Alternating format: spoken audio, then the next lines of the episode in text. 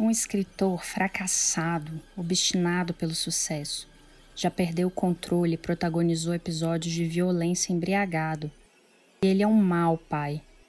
E em tempos de isolamento, te faz a seguinte pergunta: Você tem a mínima ideia do que é um princípio moral e ético?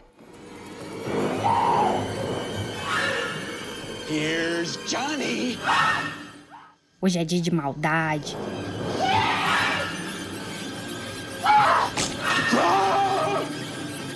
Eu sou a Carol Assunção, uma bela horizontina candanga em Brasília, e este é o Trem da Maldade, conversa sobre vilões de filmes e séries com sotaque mineiro, ai. A cada 15 dias, numa sexta-feira, análise de um personagem com um tema diferente para entender o mal. Sextou com Jack Torrance, protagonista do filme O Iluminado de Stanley Kubrick. Nosso vagão tá carregadinho de medo, vixe! I can't. Mas antes de falar sobre terror psicológico, estética da violência e paternidade, tem um convite para você. Nosso trem já chegou à estação Instagram. Bora lá seguir, vai ter muito mais informação sobre os passageiros malvados que viajam com a gente por aqui. Então anota, arroba trem da maldade.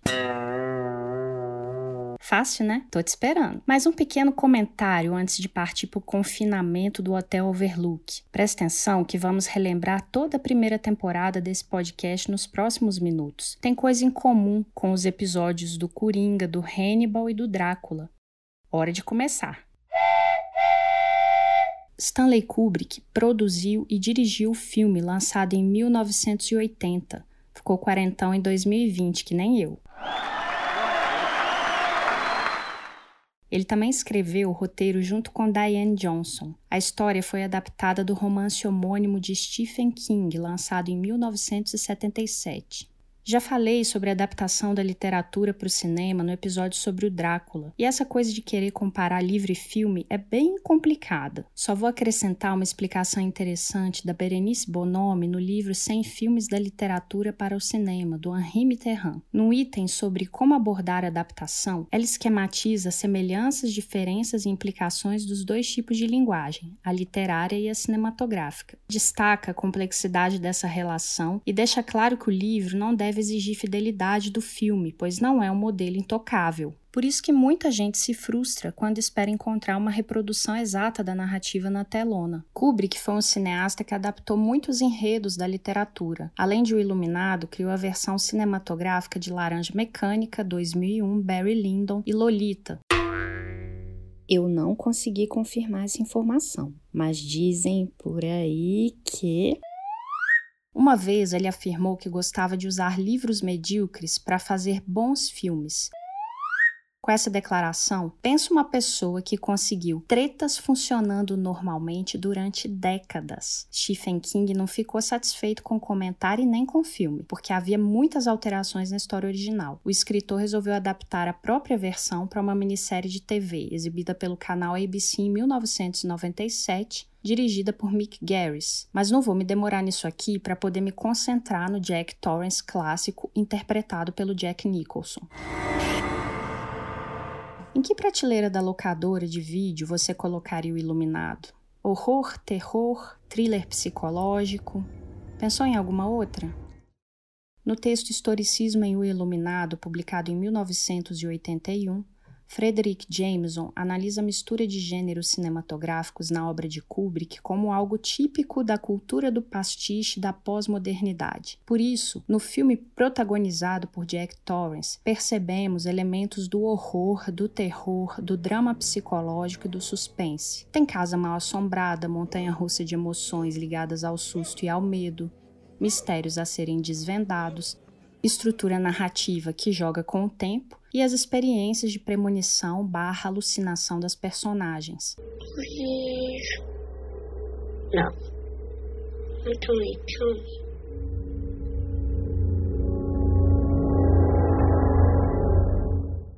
Mas também tem drama e chororô, dilemas familiares e perturbação mental. I killed you and Danny. You did this to Eu acho que os cineastas mencionados nesse artigo do crítico literário foram precursores do que denominamos hoje frequentemente como hibridização na comunicação. O mesmo vale para emissoras como a HBO, produtora de séries de TV que ficaram conhecidas como Quality TV, a partir do final da década de 1990. It's not TV, it's HBO. Com a convergência de mídias, essa confusão entre gêneros e formatos se acentuou e foram surgindo novas formas de contar a história, mais sofisticadas e menos previsíveis que os produtos da indústria hollywoodiana.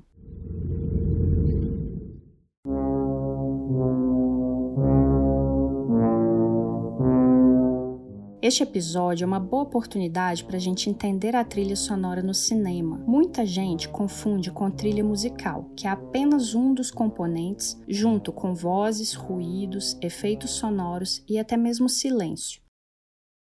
O que a gente ouve ou deixa de ouvir direciona a nossa percepção da imagem, guia a emoção e o pensamento. Isso é crucial para as nossas reações diante de o um iluminado. Imagens corriqueiras de ações do cotidiano são associadas a melodias sinistras, com sons agudos e irritantes, vozes que não conseguimos identificar, batimentos cardíacos, tudo isso pode nos colocar numa disposição perturbada e insegura. Tem até um videozinho muito engraçado desses de internet que a gente também chama de recut, remontagem em português, mais um desses gêneros e formatos da cultura da convergência. Alguém reeditou o trailer de O Iluminado como se fosse um filme leve de sessão da tarde. E essa inversão emocional acontece exatamente pela substituição da trilha sonora. Shiny.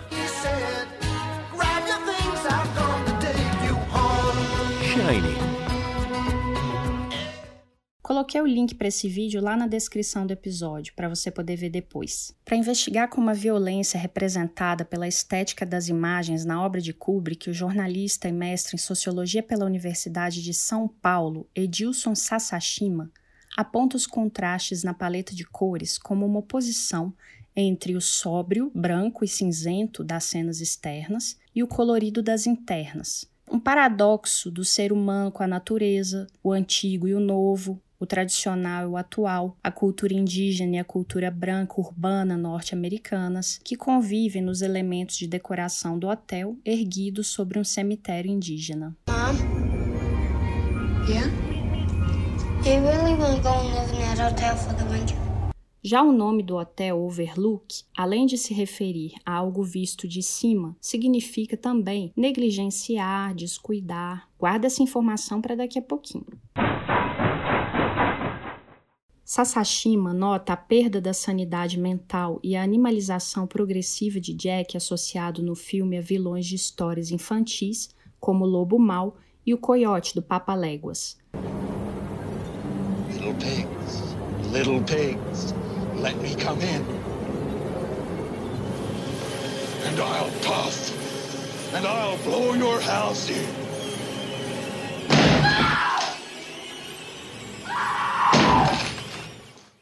Ao longo do filme, acompanhamos essa transformação em imagens do protagonista diante do espelho, um objeto que, apesar de refletir a aparência, acaba por revelar o que está oculto. O que a gente finalmente enxerga é uma polidez irônica que descamba para uma tonalidade sádica e um comportamento amoral, dionisíaco e violento. Outra representação tem a ver com o capitalismo, a ascensão social por meio do trabalho que dignifica o homem, a mecanização rasa da ocupação profissional como única alternativa de vida, automatização do cotidiano. All work and no play makes Jack a dull boy. Só trabalho e nenhum lazer fazem de Jack um garoto estúpido. Novamente, como afirma Jameson, Trata-se da trivialidade diária do capitalismo tardio, uma concepção vulgar de luxo proposta pela sociedade de consumo. Assim, Kubrick estetiza e embeleza o tédio. As narrativas apresentam pessoas superficiais, artificiais e anestesiadas pelo desejo por um modelo de vida que não conseguem distinguir se foi escolhido por elas ou enfiado goela abaixo é a aceitação da sociedade estratificada. Como diz o próprio Torrance num diálogo com o garçom Lloyd, é o fardo do homem branco, em que alguém enche copos de bourbon para outra pessoa esvaziar.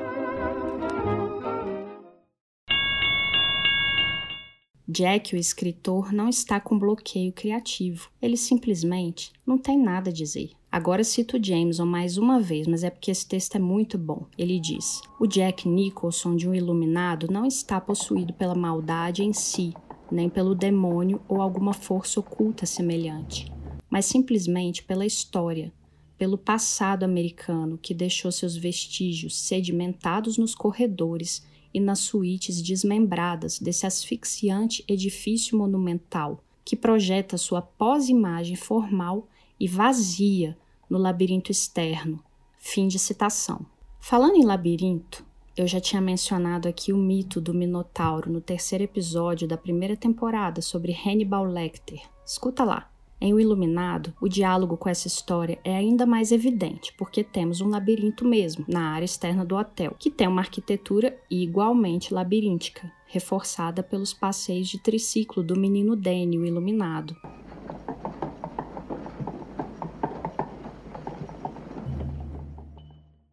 Jack assume o papel do Minotauro, criatura que devora as vítimas jogadas no labirinto por ordem do rei Minos. Seria Dene a representação de Teseu?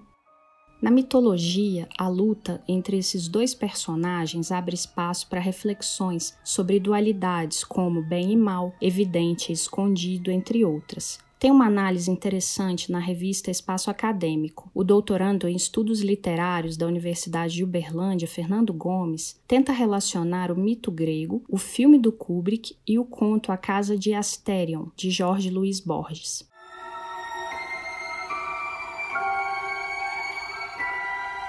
A diferença entre o livro e o filme que mais irritou Stephen King foi a perda da nuance de um homem que ama a família, sofre com o alcoolismo e enlouquece aos poucos sob a influência de fenômenos sobrenaturais. As sobrancelhas arqueadas e o jeito meio paspalho como Jack Nicholson interpreta indicam alguma coisa diferente desde o início. O diretor pediu que ele se inspirasse naquelas pessoas que andavam pelas ruas de Nova York, amarrotadas e penduradas em si mesmas, a chacoalhar os braços entre assobios. Lembra do que falei sobre o ethos do Coringa lá na primeira temporada? O Torrance de Nicholson repercutiu até na performance como Joker no Batman de Tim Burton. Em O Iluminado, o roteiro sugere que talvez o protagonista esteja com a febre da cabana mencionada no começo do filme, uma espécie de surto psicológico provocado pelo isolamento que pode gerar atitudes violentas. Em plena pandemia, essa conversa tá ficando muito sinistra. Vou logo dar jeito de arrumar companhia para mim. Eu tenho muito conhecido que tá virando o Jack Torrance. Quem não gosta de uma boa prosa, né não? E é por isso que aqui no Trem da Maldade criei o quadro de entrevistas de mal a melhor para bater um papinho com gente muito boa, na verdade, sempre sobre temas relacionados à vilania da vez. A estreia foi no episódio das vilãs Disney com a maravilhosa Gabriela Maier. Você já ouviu ou tá aí dando bobeira? E hoje para falar sobre paternidade em O Iluminado, tenho convidados que só o brilho. Os dois são meus colegas, assim como eu, são pesquisadores e professores no Centro Universitário de Brasília, mas em cursos diferentes. Eu estou na comunicação e eles no direito e na ciência da computação.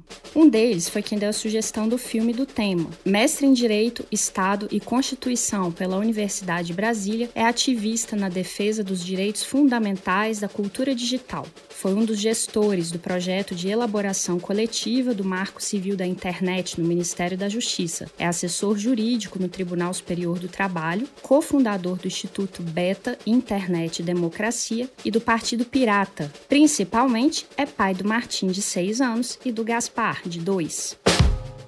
O outro é mestre em comunicação pela Fundação Casper Libero, produtor cultural, autor, compositor e produtor fonográfico, além de conteúdo audiovisual, jogos, música e eventos. Integrante do grupo Móveis Coloniais de Acaju, ganhou prêmios como Multishow na categoria Experimente e o Orilaxé do grupo Afro Reg e o Prêmio da Música Digital. Pai do Francisco, de 16 anos, e do Antônio, de 5.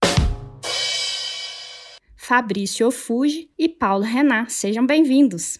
Olá, muito lisonjeado de poder participar do programa. Obrigado. Agradeço o convite pelos nossos filhos. Estamos aí.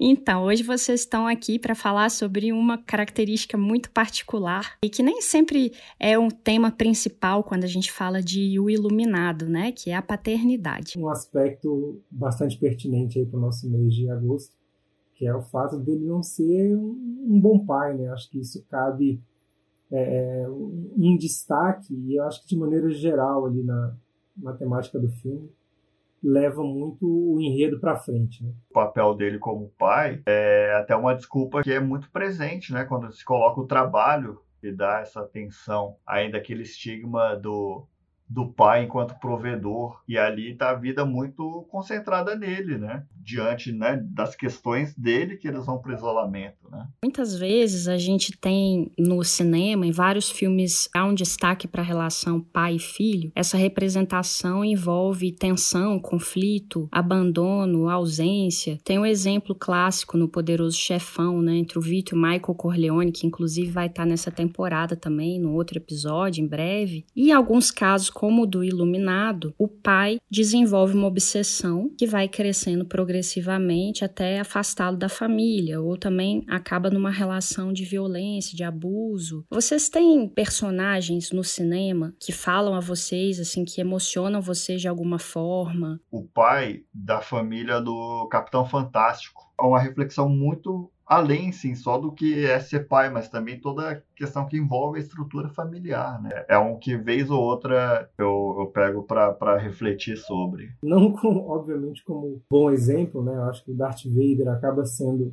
um parâmetro, porque meu filho gosta muito de Star Wars e, e por muito tempo, meu mais velho, tentei manter ele uh, livre do spoiler, né? Livre de saber que o Darth Vader era pai do Luke Skywalker. Eu ficava imaginando como é que ia ser quando ele percebesse, assim. Tem o Rei Leão, o Mufasa, né? Ele praticamente não participa, né, do filme, ele morre logo no começo, então ele acaba sendo só uma grande referência. Eu não quero muito ser o pai que, que vai ser referência só depois que morrer, né? Porque não vai acompanhar o crescimento do filho, justamente é uma questão absolutamente traumática. Eu acho que um pai mais real, que refletiria assim muito até dos erros que eu cometeria, é o Marlin, né, do Procurando Nemo. Um parêntese. Achei uma dissertação de mestrado em psicologia pela Universidade Federal de Pernambuco com o título A produção de paternidade em Procurando Nemo: Performatividade em redes heterogêneas. Márcio Valente traz uma perspectiva reveladora. A partir da proposta de desconstrução da noção dos gêneros binários masculino e feminino de Judith Butler, ele esclarece como a ideia de paternidade resulta da materialização de um jogo de performances. No caso de Procurando Nemo, isso se constrói pela maneira como as pessoas lidam com a narrativa e projetam essas ideias e sentimentos naquilo que percebem como a relação pai e filho ou filha. Para mim, assim, ele é o pai que tenta e erra pai clássico, assim, tá? Ele é super protetor e é a super proteção dele que provoca o filho a desafiar e que faz ele se meter em toda a enrascada que, que leva o filme, mas ele vai atrás, ele não abandona uma missão que ele assume por todas as outras questões familiares. E só voltando um pouco pro Jack Torrance, né, do Iluminado, em momento nenhum do filme ele se preocupa com a, a, o exercício da paternidade, né? Ele é o pai ausente que tá ali o tempo inteiro não é pela distância que ele é ausente, é na cabeça, assim, é no interesse, é na assunção do papel. Aí comparando com o Marlin, ele não está com, com o Nemo porque o Nemo se perdeu, mas ele é pai o tempo inteiro, né? Ele está preocupado o tempo inteiro, ele está pensando naquilo o tempo inteiro. Daí que vem essa vilania do Jack no papel de paternidade, né? Ele está interessado em um monte de outras coisas, mas em nenhum momento ele, ele pensa em se distrair na interação com o filho. Né? Talvez só, só um pequeno momento, né, que ele interage, né, de fato com o filho, preocupado, né, perguntando, tendo diálogo. Mas eu concordo contigo, se fosse assim, do lado lúdico eu brinco, né, eu não gosto de Rei Leão não, que o pai morre logo, né, mas o Procurando Nemo para mim é sempre legal, sobretudo na faixa etária dos mais novos, né, quando a gente vai assistir, assiste muito desenho sobre o que é ser pai. Outro dia foi engraçado a Renata, minha esposa, que o Antônio, mais novo, estava explicando para ela. O Tony Stark, né, o Homem de Ferro, ele tem um papel meio que de pai para o personagem do Homem-Aranha, para o Peter Parker dessa geração. Existem né, essas figuras da paternidade, né? essa relação atual do Tony Stark com Peter Parker é interessante também. Remonta um pouco que o Paulo colocou, né, do que, que era a figura do pai do Tony Stark também, né, que vai muito dentro da lembrança, assim como no Rei Leão, faz a projeção, né, do pai que ele queria ter, do pai que ele, né, e a relação dele com a filha também, né, é interessante com relação a, que, a gênero, papel do pai, papel da mãe. Muitas vezes essas representações nos filmes, elas acontecem dessa forma justamente por causa do desequilíbrio no modelo patriarcal. Então, pensando assim que o Iluminado é um filme de 1980, o fato de eles se confinarem, pai e mãe com apenas um filho, para que ele pudesse desenvolver o projeto pessoal dele de se tornar escritor e a mãe que ficasse cuidando do resto, né? Enfim, ele apesar dele ser o zelador do hotel ali. E agora a gente já está no século 21, algumas mudanças já aconteceram, mas a gente ainda está muito dentro desse modelo. Como é que isso tá, tá hoje para vocês, assim? Aqui em casa eu caí no, no clichê mesmo de querer que a casa ficasse em silêncio enquanto eu estava dando aula mas isso não durou muito, acho que não durou duas semanas, assim, eu percebi que a aula por si só já estava sendo estressante, que todo mundo ficava estressado na casa inteira, né, enquanto eu estava dando aula. E a partir do momento que a gente virou essa chave, assim, e os meninos passaram a poder aparecer, né, e fazer barulho, isso facilitou muito. No comecinho também a gente chegou a ter uma, uma agenda mais organizadinha, assim, de para a Nina poder ter um horário dela e tal. Isso acabou mudando, porque a dinâmica da quarentena, né, tá se estendendo mais, mas eu continuo, assim, participando. Tenho o meu papel, né, já no banho normalmente, enfim, a gente se alterna bastante no cocô. Limpar a fralda sempre é um, um trauma. E uma loteria, né? Porque às vezes é um cocôzinho tranquilo, às vezes é uma coisa mais bombástica. e a gente construiu uma, uma harmonia. Não foi fácil, não. Levou uns dois meses assim a gente chegar num lugar tranquilo. A gente ainda herdou fortemente, né? O que a gente viu em filmes como O Iluminado. E felizmente foi algo que em casa, em termos de estrutura, a gente brinca que ambos são pães, né? Aquela analogia, o povo gosta de fazer o futebol, que remete a outro filme clássico, né? O Laranja Mecânica, que ficou conhecido a seleção holandesa na década de 70, e era um time que todo mundo fazia, cumpria vários papéis. E a gente tenta trabalhar isso, e não teria nenhum problema da minha parte, né? Ser um, um, dono de casa. E a gente tem se estruturado assim, né? Tem o cumprimento dos papéis e horários por conta do, no nosso caso, né, de cumprir a aula naquele determinado horário e tal. Mas quando a gente está em horário que, digamos, ambos poderiam né, assumir os papéis, ali vai do que cada um pode fazer. E no nosso caso aqui, né, são faixa, faixas etárias bem discrepantes, e isso é um desafio né, de ter um adolescente em casa, de ter uma criança. Carol, lembrei do pai do A Vida é Bela, né, que ele cria aquela o, o universo paralelo dele com o filho ali em meio ao, ao campo de, de, concentração, né, na vibe do Procurando Nemo ali, um pai dedicadão. Na, na quarentena também tem isso de ele sente falta dos avós, sente falta de ir para casa do avô, sente falta de visita da avó. E não dá para a gente fingir que não tem um problema real, né, pelo qual é, eles não podem receber visita. A gente acabou dividindo aqui, como é que explica para a criança o que está rolando, o que, que é vírus e quarentena, etc.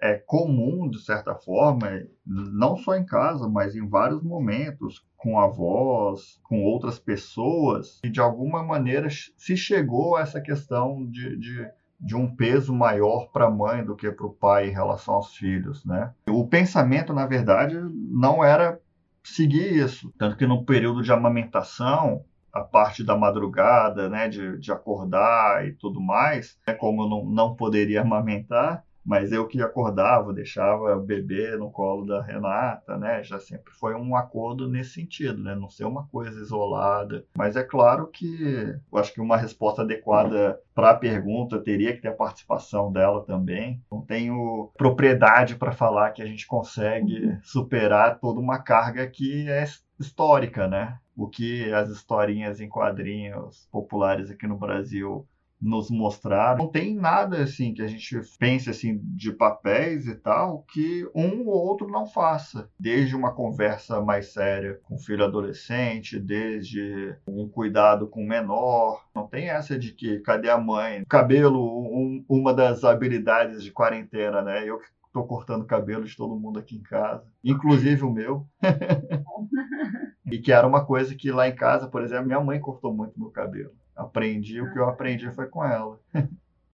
a parte de, de lavar roupa fica com a Nina. A gente pagava alguém para passar, mas ela não vem, né? A gente determinou que ela não viesse e a gente continuou pagando.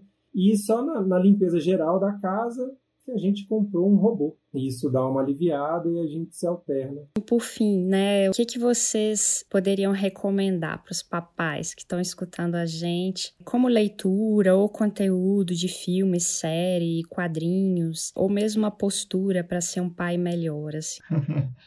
queira ser pai, né? Se envolva, queira saber né, dentro dessas reflexões agora, nesse período né, que a gente está mais isolado e tudo mais, e muitas vezes, como a gente já falou, comportamento workaholic e tal, por estar tá mais novo ou qualquer outra coisa, as ambições profissionais, pessoais agora, é não colocando a família dentro dessa prioridade, isso passa muito rápido. De repente, a gente estava com o adolescente em casa. É muito legal ter uma pessoa com que a gente possa conversar assuntos sérios e ele tem assim uma maturidade legal para várias abordagens, né, e tal. Mas por outro lado tem isso, né? Assim, parece que num piscar de olhos ele já estava esse adolescente. Vamos pensar lá na área de tecnologia a grande figura do Elon Musk, que fala que trabalha 18 horas e tem seis filhos. A matemática aí não, não bate, né? Então acho que o importante é ter esse envolvimento, porque essa relação não adianta esperar que ah, vai ser legal quando meu filho tiver 20 anos, eu vou poder viajar com ele ou fazer.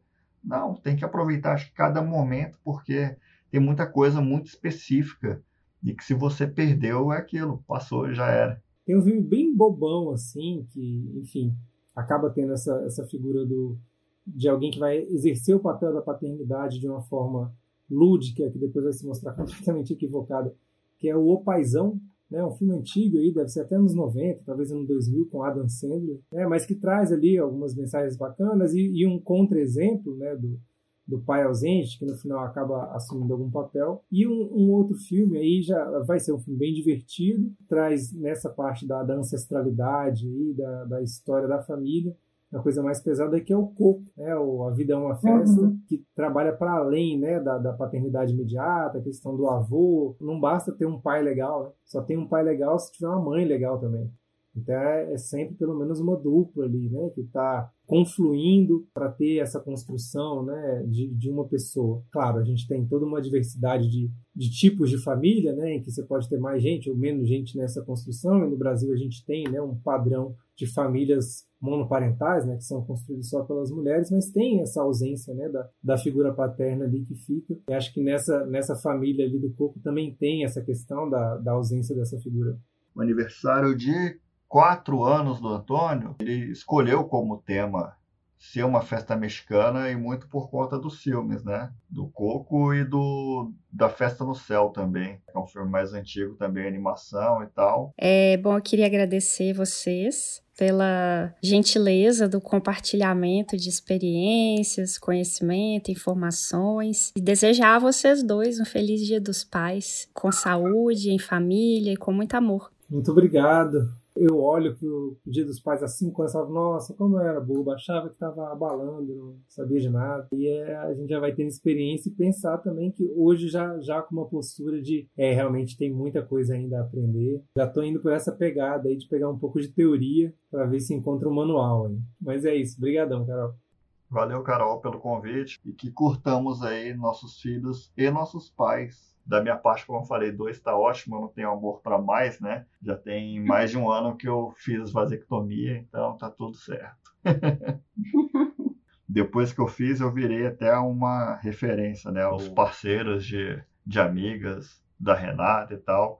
Eu conversei com os dois, três, e sempre coloco para jogo. Eu sou um cara que incentiva as pessoas e tem toda a questão cultural, né, das pessoas terem medo, né, do que, que isso pode envolver, se vai ficar só estéreo, vai envolver outras questões, né? Na hora de fazer, eu lembro do urologista comentar, tá tudo certo? Eu falei, eu vou falar aqui tranquilamente que eu tô bem, tá tudo certo. Mas o meu corpo, com certeza, eu sou homem, sou cagão. Né? tô com medo. Meu corpo tava uma cachoeira de suor nas costas e tal. Mas foi muito tranquilo. A Renata e o Antônio estavam viajando. E no dia ela me ligou. É claro que já foi com humor, né? Quando ela conseguiu falar comigo depois que terminou, eu atendi falando fino no telefone. falei, deu tudo certo. Mas é isso, né? Eu acho que tem, é uma coisa que a gente tem que debater.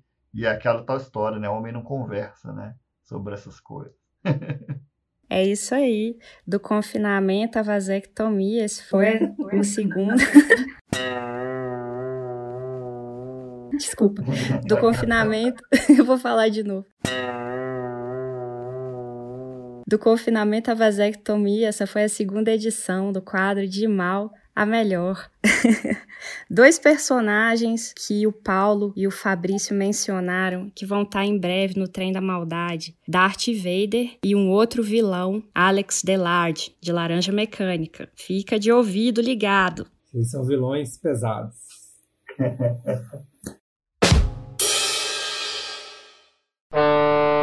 Agora, depois desse trajeto ferroviário na companhia de Jack Torrance, você já pode refletir também sobre como essa representação do artista torturado pela própria mente, sugado pelo passado sinistro do hotel como eterno zelador dos quartos infernais, diz muito sobre a arte de Kubrick, Jack Nicholson conta que o cineasta considerava o Iluminado como um filme otimista, de certa forma, porque falava sobre fantasmas e presumia a existência de algo após a morte. Nessa entrevista no documentário Stanley Kubrick Imagens de uma Vida, de Jan Harlan, o ator também lembra uma lição do diretor. Abre aspas. Nos filmes, você não tenta fotografar a realidade, mas sim fotografar a fotografia da realidade. E ainda, todas as cenas já foram feitas no cinema. Nosso trabalho é tentar fazer melhor. Fecha aspas. Copiou? Mas prefiro deixar esses detalhes para nossa conversa sobre laranja mecânica. Segura sua onda aí.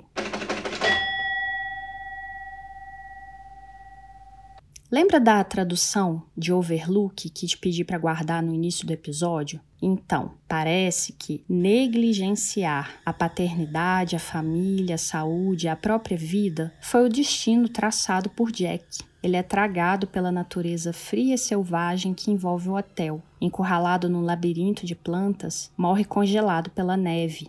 Mais uma narrativa em que o vilão não se redime e acaba punido. E você? Qual é o seu labirinto? Que caminho vai trilhar? Vai abrir a porta do quarto 237? Red rum. Red rum. Red rum. Red rum. Red rum. Red rum. Red. Eu sou Carol Assunção e esse foi o terceiro episódio da segunda temporada do podcast Trem da Maldade. Não esquece de conferir as minhas referências para você se aprofundar mais, tá tudo lá na descrição. Me despeço com uma homenagem ao Dia dos Pais no próximo domingo. Dedico este episódio ao meu pai Ricardo e à minha mãe Cristina. Se você me acha uma figura, é porque ainda não conhece esses dois, mas eles são da melhor qualidade. E também a um outro paizão super amoroso e querido, Gilberto Costa grande incentivador desta maquinista que vos fala. Obrigada, amigo. Beijos, beijos para vocês três. Me conta o que você achou. Gostou? Compartilha nas suas redes. Quer escolher um personagem ou tema para os próximos episódios? Fala comigo, manda sua sugestão para trendamaldade@gmail.com. Ou então vai bater um papinho por DM no Instagram. Vou adorar. Até a próxima. I am your father. O Darth Vader pelo menos usava máscara, né?